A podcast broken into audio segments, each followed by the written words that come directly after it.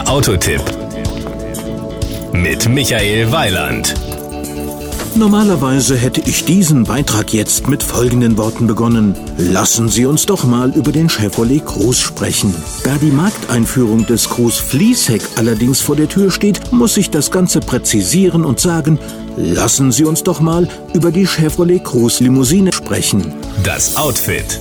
Schon dieser viertürige Cruise fällt unter die Rubrik echter Hingucker. Die Limousine zeigt ein athletisches Coupé-Design mit nach hinten gezogenen Scheinwerfern und einem kraftvollen Kühlergrill, eine elegante Seitenlinie und ein knackiges Heck.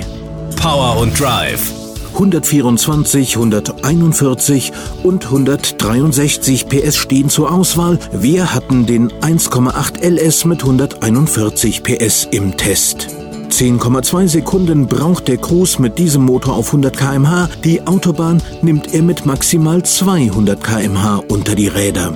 6,6 Liter superbleifrei konsumiert er im Gegenzug dafür. Der Wert ist natürlich im Euromix berechnet und gilt für 100 gefahrene Kilometer. Die Innenausstattung.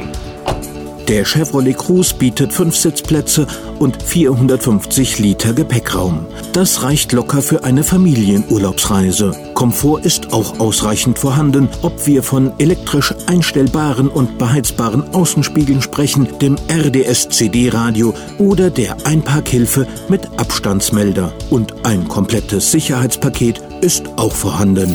Die Kosten. Cruisefahren beginnt bei 14.990 und endet bei 23.850 Euro. Die Optionsliste umfasst übrigens ganze fünf Positionen, die sich auf die Klimaanlage für das Basismodell, das Navigationssystem für die höchste LT-Ausstattung, eines von zwei Business-Paketen ebenfalls für den LT und eine Metallic-Lackierung für alle Varianten beziehen. Ach so, unser Testwagen war ein 1,8 LS und der kostete 19.200 Euro. Das Gesamtbild.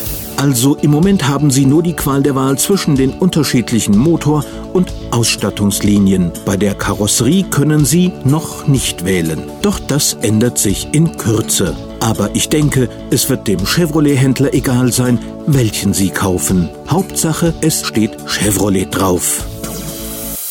Das war ein Beitrag von Michael Weiland.